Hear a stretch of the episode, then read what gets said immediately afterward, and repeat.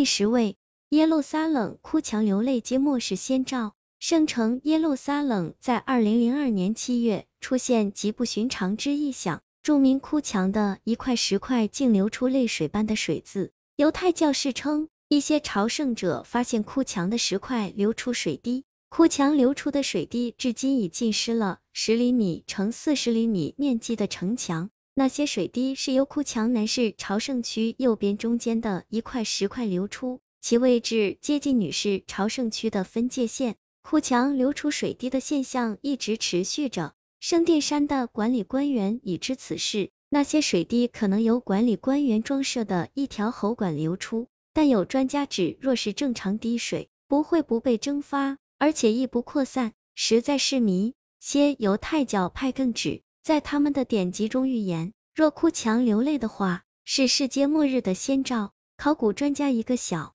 组对此进行了调查研究。指这不像是水迹，看来是植物的分泌物，但当中没有解释为何其他一样有植物的石墙没有水迹，也不知道水迹不蒸发保持长方形之原因等等，专家都无答案。第九位，成吉思汗墓陵诅咒显现，相传近八百年来一直保护成吉思汗墓陵不被人发现，有一个诅咒。二零零二年八月，一个声称已找到成吉思汗墓地的美国考古队突然放弃挖掘行动，并撤出蒙古。一个美国的历史与地理考古队于二零零二年六月获得蒙古政府的许可，在蒙古首都乌兰巴托以北两百英里的地方挖掘他们认为可能是成吉思汗的墓陵地点。然而，这个由芝加哥大学历史学者伍兹以及黄金交易商克拉维兹共同组成的考古队，在遭遇一连串不幸事件后，突然决定放弃挖掘行动。考古探险队发现，墓陵由一条两英里长的墙壁保护着，墙壁中忽然涌出许多毒蛇，一些考古队的工作人员被蛇咬伤。另外，他们停放在山边的车辆无缘无故的从山坡上滑落。之后，一位蒙古前总理指责考古队的挖掘行动惊扰了蒙古人的祖先，亵渎了他们圣洁的安息地点。考古队遭到这一连串打击后，决定立即停止挖掘行动。据说，成吉思汗在一二二七年去世之前，曾下令不许任何人知道他的墓陵在何处。有一传说认为，有上千名士兵在墓陵完工后遭到灭口。以防止他们将墓陵地点泄露，另有八百名士兵在返回蒙古时被屠杀，随后数千匹马被驱赶，将墓地的痕迹完全踏平。第八位，卡米拉梦后惊见电飞鬼魂报道说，戴安娜情敌卡米拉与王储查理斯于二零零二年七月在苏格兰梅伊古堡留宿时，在睡梦中赫然看见戴妃的鬼魂出现在床前。精神陷入崩溃，卡米拉又因自己与查理斯的婚外情对戴妃造成的伤害深感愧疚，失控落泪，恳求戴妃原谅。另外，一直盛传戴安娜冤魂不息，鬼魂在她的童年故居兼香种史宾莎家族封地的大宅，以及附近湖畔的墓地出没。许多访客声称在湖面等各处看到他显灵，甚至见过他站在湖边饮气和说话。似乎仍有心事未了。戴妃弟弟史宾沙伯爵的发言人福克斯承认，人们在奥尔索普峰地目睹怪事发生。据报，戴妃祥种所在的小岛是戴妃生前最喜欢的地方之一。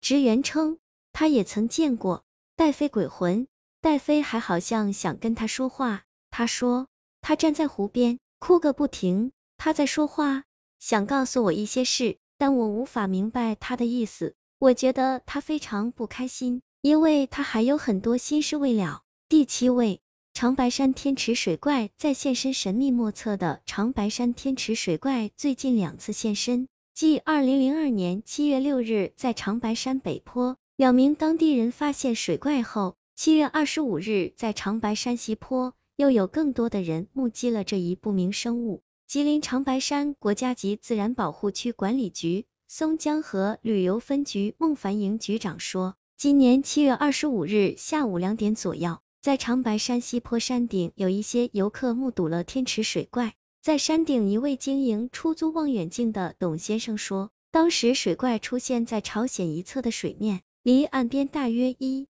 百多米远。只见它窜上来又下去，就像海豹戏水那样，给人的第一感觉是鱼在飞跃。从望远镜里看，它的样子黑乎乎的，不是很大，看不清是什么东西。有的说它像恐龙，有的说像大铁锅，有的说像水牛，但绝对不是鱼。它在水中游弋了十多分钟后消失，当时在山上的一两百名游客也都看到了。近百年来，水怪一直是这个高山湖泊中的一个不解之谜，但从上世纪初地方文献的详细记载到近几十年数以千计的人几十次的目击，使天池存在水怪成为难以否认的事实。第六位，天主教书记主教胡摄中准确预言自己死亡日子。天主教书记主教胡振中在二零零二年九月二十三日六时在玛丽医院病逝，享年七十七岁。胡振中患有骨髓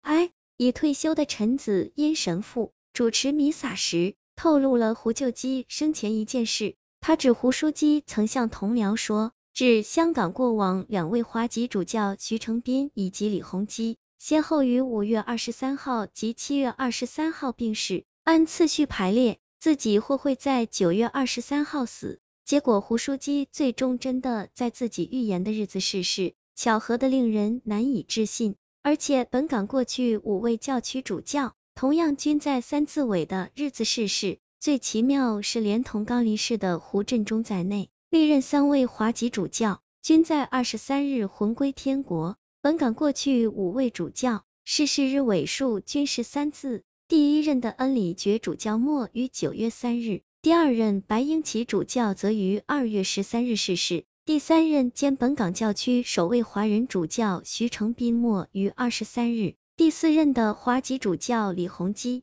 末于二十三日，以及最后的胡振中枢机主教也末于二十三日。